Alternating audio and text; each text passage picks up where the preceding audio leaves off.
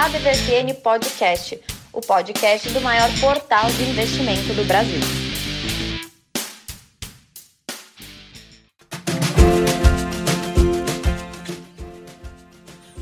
Como estão todos? Mais uma edição da DVFN Podcast, podcast oficial do maior portal de investimentos do planeta. Isso é verdade. Eu sou o Haroldo Globo, jornalista, colaborador aqui da DVFN, e hoje estou pela ordem. Quem chegou primeiro foi o Brasílio Andrade Neto Brasa. Oi, Brasa, como é que está aí você?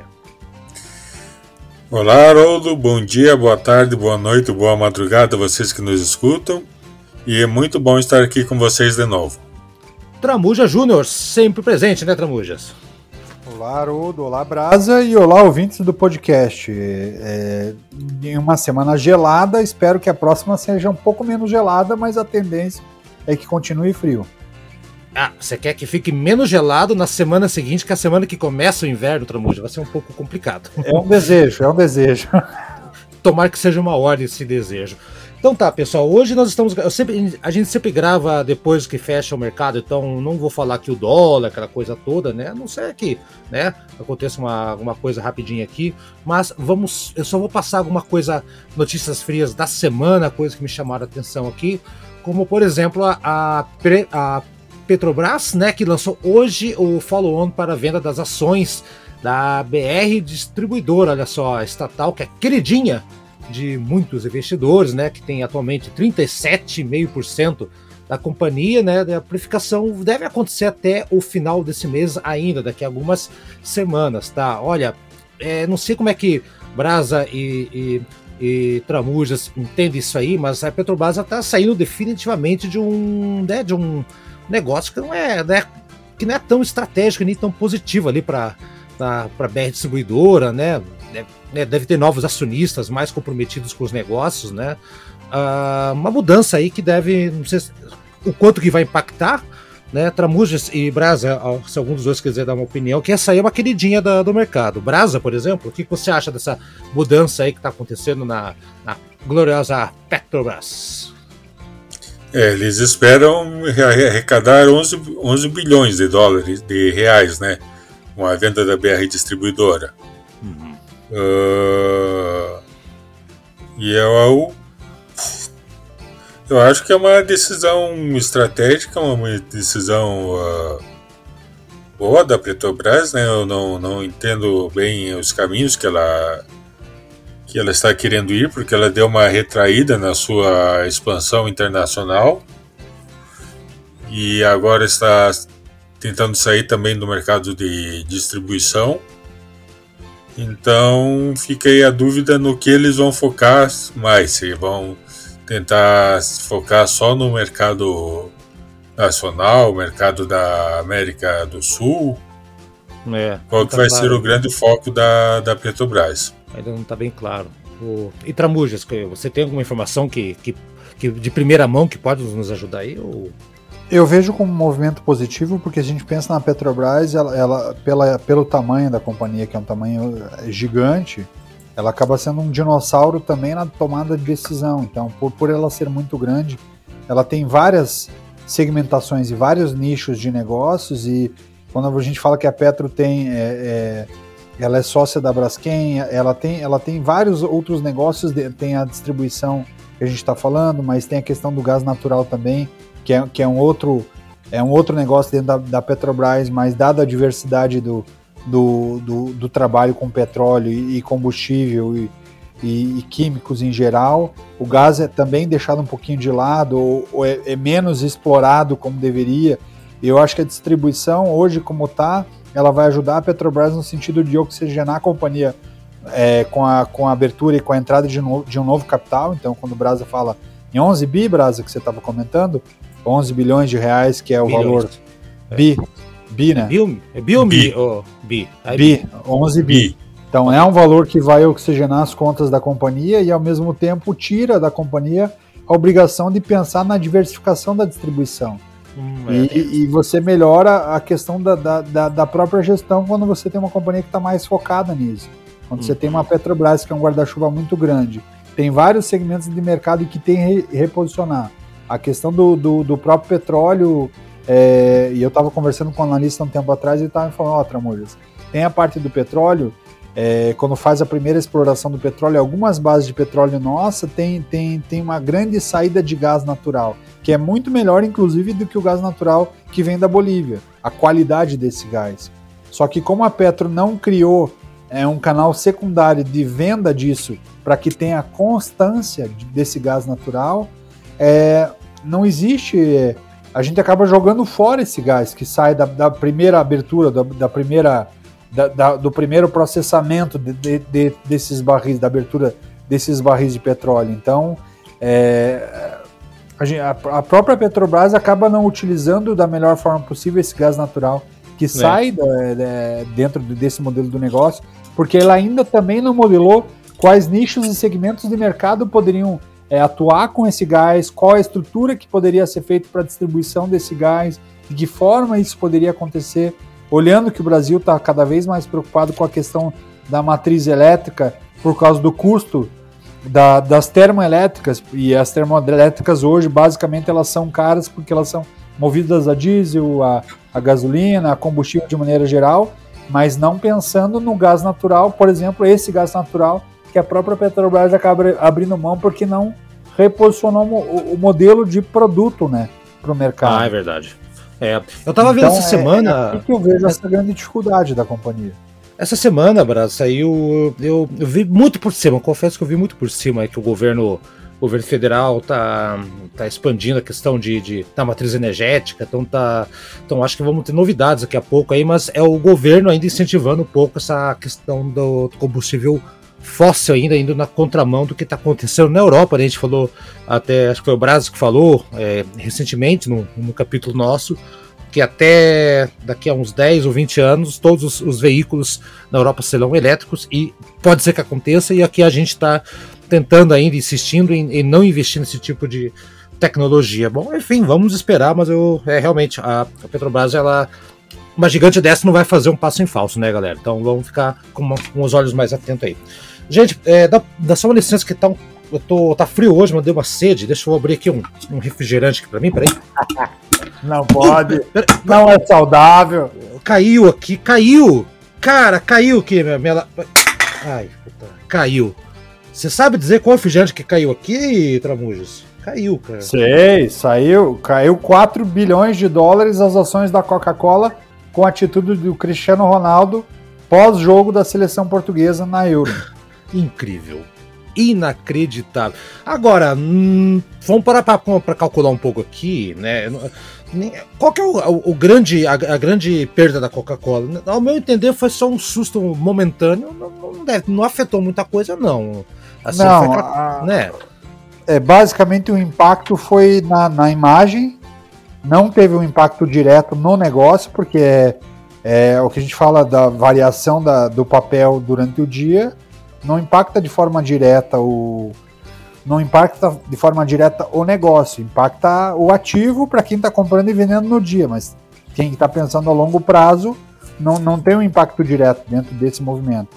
Porém, é, mostra o quanto a gente está amarrado dentro de, do, do modelo de negócio, o quanto faz sentido ou não faz sentido é, o movimento dos líderes, né? Então, o Cristiano Ronaldo, para quem não acompanhou o episódio, ele não é patrocinado pela Coca-Cola e o principal concorrente ou rival dele nos títulos de, de melhor jogador de futebol do, do, da atualidade, que é entre ele e o, e, e o Messi, o Messi é patrocinado pela Pepsi.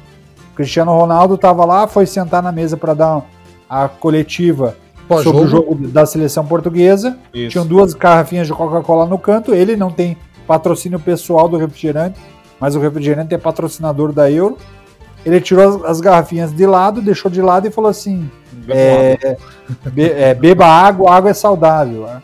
É. É, Lembra-se que a Coca-Cola tá comprando um montão de marca d'água. Então a Coca-Cola, no próximo entrevista, dica em Coca-Cola, coloca as garrafinhas de água ali que da Não, Coca-Cola. A Coca, a Coca comprou, comprou chá, ela comprou. Tudo, tudo, ela, ela, comprou chá, ela comprou é, a, a, a, marca de suco, que era Del Valle, suco Del Valle da Coca-Cola. Então ela fez vários movimentos para Matileão aqui em Curitiba, o Guaraná exatamente. Jesus no Maranhão, a Inca Cola no Peru, quer dizer, é, os refrigerantes mais regionalizados, eles compraram tudo. E água, né, cara? E sabe que a, o refrigerante ele está sendo é, visto como um novo cigarro, assim como o cigarro patrocinava a Fórmula 1 antes, e, é, e hoje é um absurdo a gente pensar. No futuro, os nossos netos, filhos, não sei, mas talvez netos, vão olhar para trás e nossa, é, refrigerante patrocinava o esporte, que loucura. O pessoal vai olhar para trás com uma desconfiança, hein, hein Brasa? Você acha que isso. É. O que, o que mais esse gesto do Cristiano Ronaldo afetou foi um, foi afetou as regras da competição, né, que agora estão mais duras com em relação a as atitudes dos jogadores, né, nesse sentido. Uhum. E afetou a Heineken, que aproveitou e dizendo fez um anúncio de, de assim de emboscada, dizendo nós sabemos que ele prefere que ele prefere água, mas vamos brindar aos 11 aos 11 gols de Cristiano Ronaldo. é. Não perde a chance, né? Agora, só, só uma então, vírgula. O pessoal não perde a chance. É, não, não, foi bem estratégico. Uma vírgulazinha, né? Eurocopa, já a galera, os países já com 40%, 50% do, do, dos, dos caboclos vacinados, já entrando em campo, já com torcida aparecendo, que inveja, né? E essa Covid América aqui, não, os jogadores, o hotel, todo mundo pegando Covid, estádio vazio, frio do cacete, jogos fraquíssimos um, futebol um, em Brasil Tramuja entre dois grupos de cinco times que classificam quatro. Realmente a Europa está muito mais avançada eu, em tudo, né? Eu quero fazer uma, um adendo aí, que agora você falou em futebol. E eu li uma notícia que eu fiquei assim impressionado. A TikTok, a rede de vídeos TikTok, vai transmitir o campeonato da Série C do Brasil. Então, Pare, de, pare para imaginar o quanto que está esfacelado esse setor do entretenimento, esse setor de streaming, esse setor de conteúdo e e o quanto que, que isso aí pode mudar, ao contrário de outros, outros setores que, que estão uh, se consolidando cada vez mais, isso é algo que, que, que, ainda pode dar umas boas reviravoltas aí no, no investimento de, de, alguns e causar umas boas surpresas. É. Brasa sabe uma coisa interessante? Talvez na vertical, né, assistindo jogos na vertical, a Série C tenha mais emoção. é, ué. E o Brasil tá por dentro, que o Brasil torce pra um time. Não, não vamos falar nesse detalhe. Né? é melhor não. Melhor não. Mas o Brasil tem razão, viu, Tramuja? Tem outros setores aí que estão muito melhores, souberam aproveitar, não viraram é, objeto para ser passado no SBT com o apoio da Van. Aliás, é, vocês viram o comercial do velho da Van do futebol, que é, é lamentável, né? e um desses setores é justamente o que a gente já falou aqui em outros programas aqui, Tramuja, que é a questão do setor educacional que não perdeu chance, não deixou a coisa ir pro vinagre, o setor educacional, tirando ali, lógico, uma, uma outra escola pequenininha de bairro, que evidentemente que foi afetado, é, motivos óbvios, né? Mas o setor educacional forte, dos grupos gigantes, é, universidades, centros educacionais, estão com a bola toda, a, a, e segue a bola toda, né, Tramujas?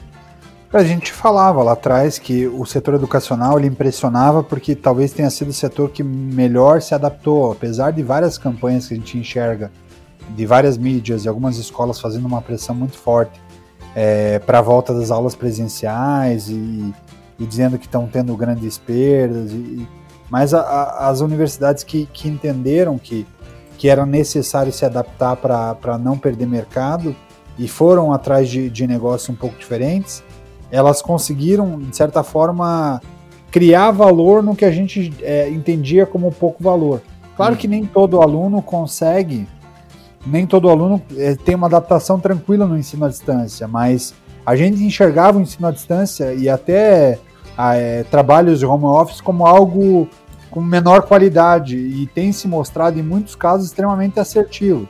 Então, é, nas últimas semanas, gente, antes até a gente já vinha falando que apesar da queda da, da, valorização das ações, porque os resultados financeiros vinham não tão bons, dado ao número de alunos que estavam suspendendo matrícula, as dificuldades que alguns alunos tinham em se adaptar, a, a, a vacinação crescente e, e, a expectativa de que logo a gente vai estar tá num, num, num, normal, um pouco mais normal, né? Em que a gente vai poder estar mais é, tranquilo em relação a, ao vírus, ou um pouco menos preocupado em relação ao vírus. É, as ações da Cogna, da Yildiz, da Anima, da Afia, todas elas tiveram uma, uma da Ser Educação, Sim. todas elas tiveram uma, uma valorização bem interessante. E, e, e essa valorização está interessante por quê? Porque agora é, percebe que, que essas universidades, além de ter a estrutura presencial, que já era uma estrutura presencial de qualidade, é, a questão do à distância está funcionando. E faz sentido, dado a, a, tudo que aconteceu nesse último ciclo nosso de um ano e meio que, que o mundo tem sofrido. Então essas companhias elas souberam se reposicionar, se adaptaram muito bem e geraram valor dentro desse movimento é, de negócio. Uhum. E você acha que agora que estamos avançando, avançando entre aspas, né, com vacina, estamos chegando a 12, 13% ainda, mas conforme a gente vai andando com a, com a pauta da vacina, você acha que as universidades vão manter um modelo mais como online ou vai ser um modelo, vão voltar para um modelo mais híbrido? É, qual é a tendência de mercado agora? O que, que vocês acham? Uh, até porque isso afeta não só não só as, as escolas, as universidades, os, os, as empresas de educação que estão na bolsa, mas afeta também muito empresa de, as empresas de telefonia, né? Porque também, uh, se vai ou não permanecer esse modelo híbrido, eu acredito que sim, um pouco. E é uma coisa que eu estava até questionando eh, esses dias, que eu fui verificar eh, no aplicativo da prefeitura é, sobre a minha vacina, né, sobre a vacina, e aí eu cheguei a essa conclusão. O teu título de eleitor já está no telefone. O teu cartão do SUS praticamente está no telefone. A obrigação de assistir aulas, até da rede pública, estão no telefone. Uhum. Então nós temos assim o, o Estado praticamente te obrigando a ter um telefone celular.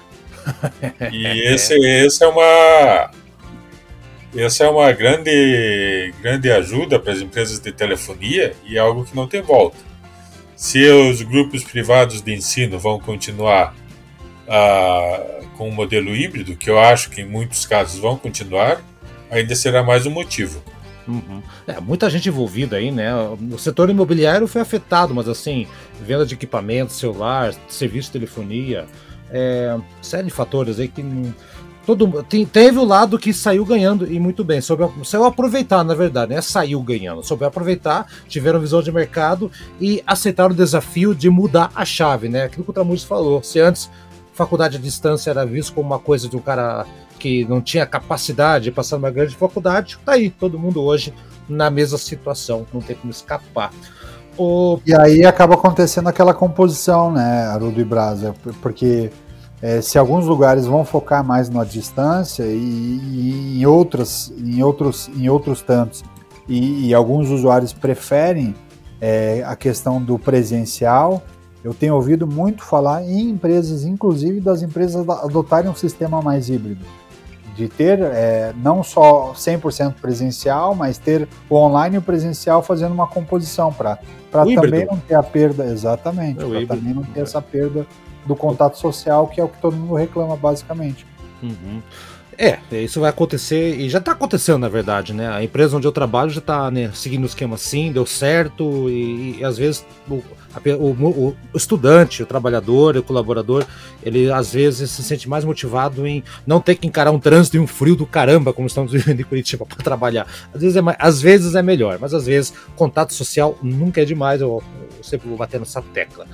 Bom, Praza, eu, você hoje, antes de a gente começar a gravar, falou, Haroldo, quero falar sobre telecomunicações e sobre o mercado da carne, porque eu fiz um texto sobre carne sensacional. Eu sei que é sensacional, não tive tempo de ler, mas vai estar no link da descrição, eu vou ter que ler também. E, já que a gente está falando de setores que saíram ganhando e tudo mais, e você falou sobre telecomunicações, e aí, Brazo, vou deixar você. Eu não sei exatamente o que, que você vai falar, mas eu tenho certeza que vai ser uma coisa genial. Pode falar. É, aqui vai o vegetariano falar do mercado da carne, né? Você vai falar da carne ou do, das telecomunicações primeiro? Vamos lá. Não, das telecomunicações eu já acabei de falar. Ah, pensei que você acrescentar uma coisa, então. Então não. Então Não, tá não. bom. Então já falamos, é só aquele detalhe. Vamos falar da, Mar, Ah, da Marfrig, que aumentou a sua participação de- no capital da BRF para 31,66%. Né? Semana passada ela tinha só 24%, quer dizer, só. então é um processo aí de quase de uma de um takeover hostil, né? Sim. Praticamente isso que a Marfrig está indo ali e vai vai acho que abocanhar mesmo a BRF. Então isso é uma, algo que está movimentando bastante o mercado. E e não é assim- e por outro lado a gente tem a, a grande sócia da, da Marfrig, né? A ADM, que é a sócia deles no na Plant Plus de, de produtos de produtos eh, de proteína vegetal, eles também lá fora também estão comprando adoidado várias empresas. Então nós podemos estar vendo aí uma nascimento de uma empresa não vou dizer nem, nem gigante, acho que é Titan, Godzilla, sei lá, no mercado tanto de prote- proteína vegetal quanto animal. Uhum. Ah, a gente também tem as outras empresas que que estão se mexendo, né? Inclusive a, a JBS, no nosso caso com a JBS é bem interessante.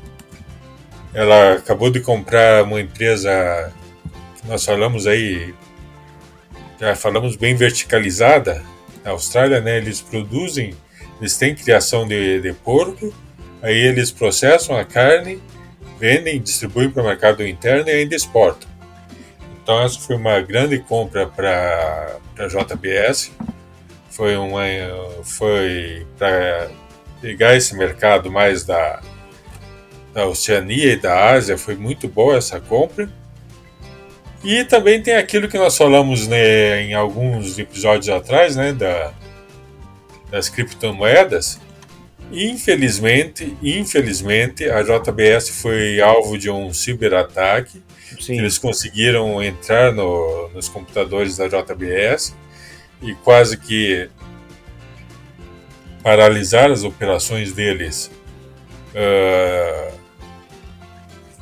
de, de processamento de carnes, tanto na América do Norte como na Austrália Derrubou tudo, cara. Foi efeito derrubou dominó. tudo. E o que é triste é que eles pagaram o resgate, né? É que a empresa ela se sente numa Pagaram- situação que se ela não fizer, Brasa, ela tem. Ela deixa de produzir, ela pode jogar Sim, em e aí vai, vai perder muito mais, né? Exatamente. Mas ah, dizem que pagaram mesmo em Bitcoin, que a gente tava. Que até o Tramujas falou que era. que o grande perigo é que não é trace- traceável, né? Não, não dá pra você. Não rastreia, né? não Exato. rastreia. Então. Fica essa nota negativa, né? Sim. O lógico que as instituições, as empresas de, de segurança estão no, no caso. né? O FBI já diz que é um dos grupos de hackers mais, mais bem aparelhados do mundo, né? com, com sede na Rússia. Eu não vou dizer que tem caroço nesse Putin, mas tem coisa, né? É. Mas, é. Só mudou o navio, né, Brasa? Antigamente existia pirataria no- com, com, com os navios de pirata, agora os piratas têm navi- navios virtuais chamados cri- criptomoedas. Né? É. Tomar cuidado e, e os navio, o navio hoje só serve para levar europeu para Argentina, cara. Não só serve para isso agora. para mais nada. E, e terminando assim com as boas notícias das grandes empresas de, de produtos de proteína animal na, na bolsa, a Minerva conseguiu a aprovação da da Yum Brands para vender para os seus restaurantes, né? Muita gente não conhece Yum- Brands, mas conhece KFC, Pizza Hut, É e outros vários, vários, várias marcas que eles têm. Então a Minerva conseguiu essa, esse selo de aprovação e pode conseguir começar a vender para, não sei se são 40 mil, 50 mil restaurantes assim que eles têm no- espalhados pelo mundo Mas esse vai ser várias, um várias marcas. belíssimo negócio. Aliás, a É um mercado de frio, negócio. Excelente negócio. Notícia de frigorífico, né? Câmara fria andou bem aquecido essa semana.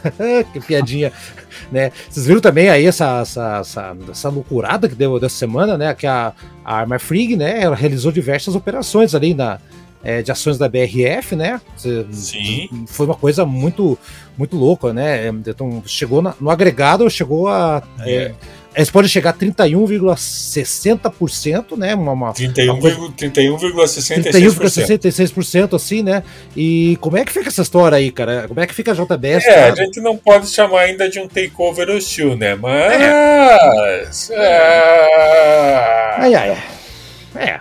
Vamos esperar. É, vamos eu, esperar. eu não sei é, também até que ponto o CAD ou outros órgãos podem interferir sendo que ela está comprando aos pouquinhos, né? Ela não está dizendo lá e tá dizendo, ó, oh, vamos nos fundir, ou eu vou comprar um dos meus maiores concorrentes no Brasil. É, putz, tá, mas tá, mas tá aí, né? é. né? Tá, tá, tá aquecido o mas mercado. Tá indo, tá, tá indo.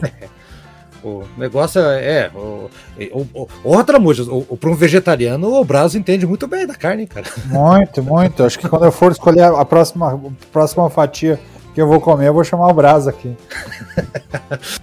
Olha essa picanha. Essa picanha tá desvalorizada. Pega aquela alcatra também passada. Valorizou 1%. Não, até.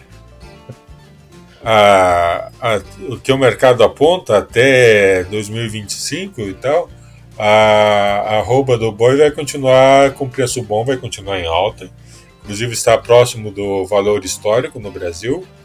Então até 2025, 2026, o mercado aponta isso um, um um, um cenário muito positivo para a carne de boi. Isso está na matéria que eu, que eu escrevi lá para a DVFM. Tá a partir daí, pode começar a pesar o mercado vegetal, né?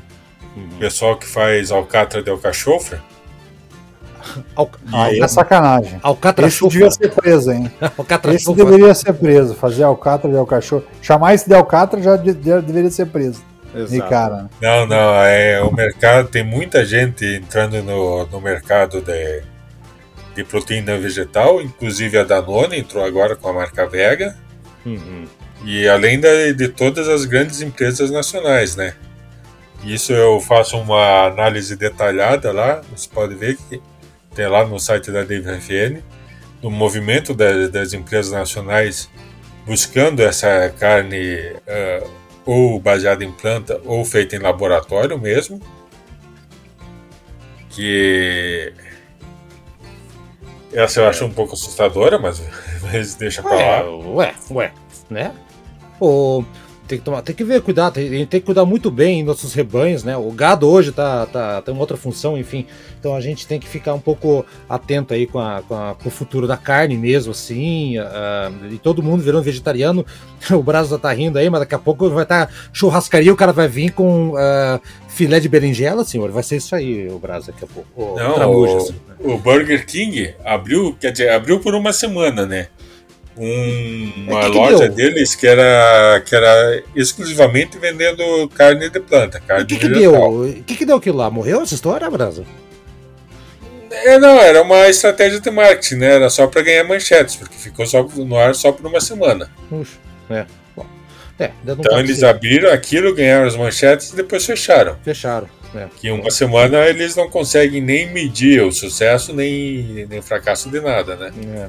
Bem, então, é... são ações assim que, que estão acontecendo aí, mas é um processo inevitável. Uhum. E, inclusive, está surgindo um novo termo, flexitariano. Que isso? Flexitarianos são pessoas que, que sabem que eh, tem várias vantagens em diminuir o consumo de carne ah. Seja vantagens assim é, de estilo de vida, de saúde, ou ambientais, Sim. ou blá blá blá blá blá. Mas não consegue largar. E, e, e, não conseguem, não conseguem dispensar o churrasco do fim de semana. Isso. Que coisa. Então hein? são pessoas assim que até querem, mas até diminuem um pouco, algumas diminuem mais ou outras, mas Porra. de vez em quando é, um hambúrguer. Pô, Daria é... para chamar quase um híbrido. Esse é um quase híbrido, é isso, Brasa? Mas é. caramba. O, o Brasa, Não, o nome mas... é flexitariano mesmo, flexitarianismo. O cara é dependente, tem o dependente de cocaína, agora tem o dependente de picanha, cara. O cara não aguenta ficar longe. O cara tem uma recaída, rapaz. Jesus do céu. Bom, gente, estamos caminhando para a reta final aqui do nosso programa aqui. A, a, e a gente falou aí de, de, de da, da, da, da, Copa da Europa, só vacinando, né? É, e a Índia, né, que é um dos principais fornecedores aí de, de insumos para, para enfim, né, de, de tudo relacionado com, com Covid, né? Tudo mesmo. tudo mesmo, até nova cepa. Eles mandam, eles estão imitando a China, né? Ah, é, vocês vão ver o que a gente faz agora. Estão brincando. Oh, não fala assim que nós brasileiros estamos já entramos no jogo. A, né? a, gente, a, gente, entrou no jogo também. Vamos fazer a, a nossa cepa, cepa verde e amarela aí. Já estamos testando, que aguardem. E, mas assim, a Índia tá. A, a, até o Tramujo estava falando a respeito de um, de um autor indiano que tem muito a ver com essa história da. Até com empresas que estão sendo ganhando com. Acredite, sendo ganhando com a Covid, evidentemente que tem. Né? Você não vai vir com teoria da conspiração aqui pra gente, né, Tramujo? Não, não, porque esse, esse, esse economista é, indiano, que é o Asvat Damodaran, ele está radicado há alguns anos nos Estados Unidos. Ele é professor de finanças numa universidade de Nova York. Então ele é referência. Ele tem algumas publicações que eu recomendo e, e tem uma que eu adoro, porque eu, eu não sou da, da área financeira, mas eu estudo muito sobre esse tema para aprofundar, né? E tem uma publicação que eu adoro que é Evaluation, como avaliar empresas e escolher as melhores ações. E ele fala de um jeito muito simples como você faz uma leitura de balanço da, de uma empresa de capital aberto e a partir dali como que você define quais são os marcos e cruzeiros para que você possa investir e caminhar. Então ele é um indiano que ele, que ele segue muito a teoria do, do Graham ah, e ele é tá. visto por muitos como, como o grande pensador e o grande analista de, de, de análise de balanço, olhando o todo, né? olhando o mercado financeiro e olhando o movimento das companhias. Tem vários, eu comentei de um livro dele, mas ele já tem mais de 15 publicações falando sobre o mercado financeiro, algumas não traduzidas para o português, mas ele é um cara que tem bastante conhecimento.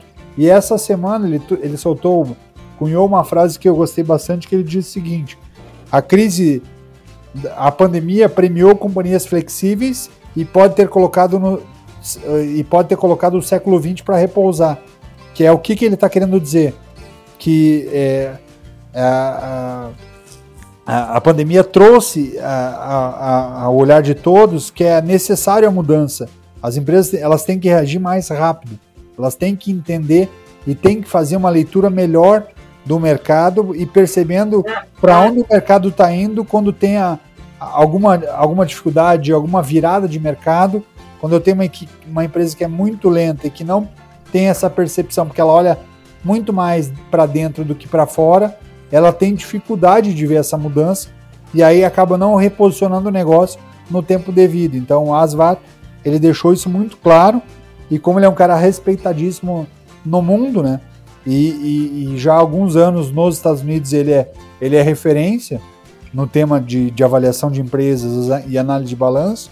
Ele é um cara que, que, que vale a pena a gente acompanhar de perto e, e perceber a visão dele, entendendo que faz muito sentido dentro daquilo tudo que a gente tem acompanhado. Bacana, não, bem, bem, bacana. Nem, não, não vem só tragédia pra gente, não, né? Ô, Brasil, você, você, eu nunca ouvi falar desse cara, até, até o Tramujas conversar comigo sobre ele agora. Você já ouviu falar dele já, Brasil? É, vale a pena dar uma olhada no, no que ele escreve e conhecer todo, é, não só ele, como tem muita gente boa aí que, que tá dessa área e nunca é demais se informar, né? Uhum. É, o, o Damodaran é engraçado porque eu conheci ele há, há, quase uma década, mas ele, é, ele, é, ele já existe, há, ele já está no mercado há muito mais tempo. E eu conheci ele por causa do por causa do Gustavo Cerbasi, todos nós conhecemos o Gustavo uhum, Cerbasi, uhum. dos livros Casais Inteligentes Enriquecem Juntos, uma série de livros. E, e o Gustavo Cerbasi. Antes, antes de entrar no mercado financeiro, ele era da TI.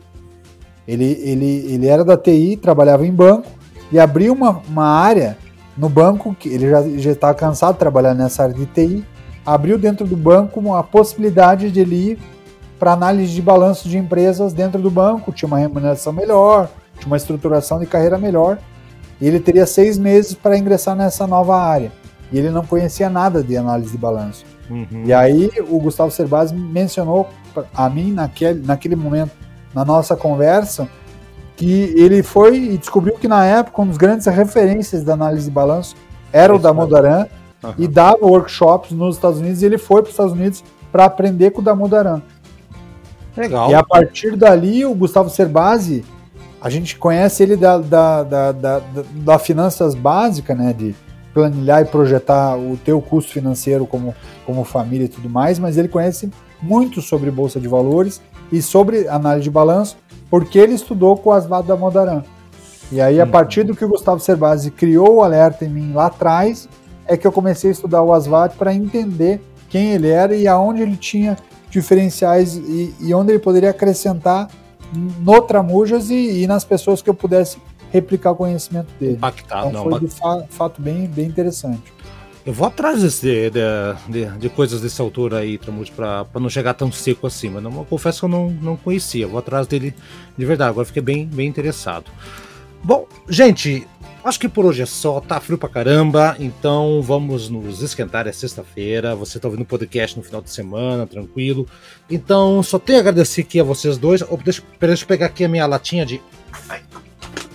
A latinha que caiu, caiu, caiu e perdi o líquido aqui. Não, também eu vou seguir o conselho, eu vou, vou tomar uma água aqui depois, então. Brasa, você chegou primeiro? Então, tchau, pode ir embora primeiro.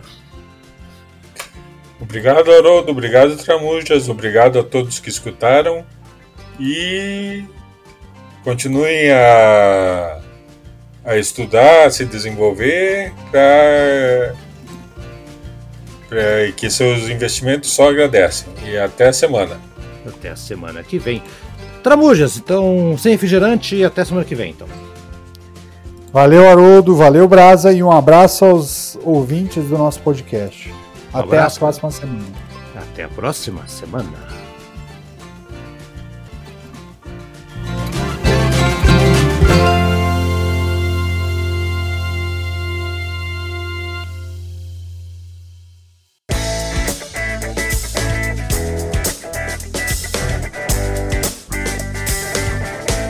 Aí, gostou do nosso programa? Semana que vem tem mais. Acompanhe a gente no Spotify, no Deezer, no Anchor, no seu agregador preferido. A DVFN Podcast está lá, hein? Dá procurada, compartilhe com seus amigos, siga a gente nas redes sociais e faça bons negócios. Eu sou Haroldo Glombi e na próxima semana tem muito mais informação para você aqui na ADVFN Podcast. Até lá!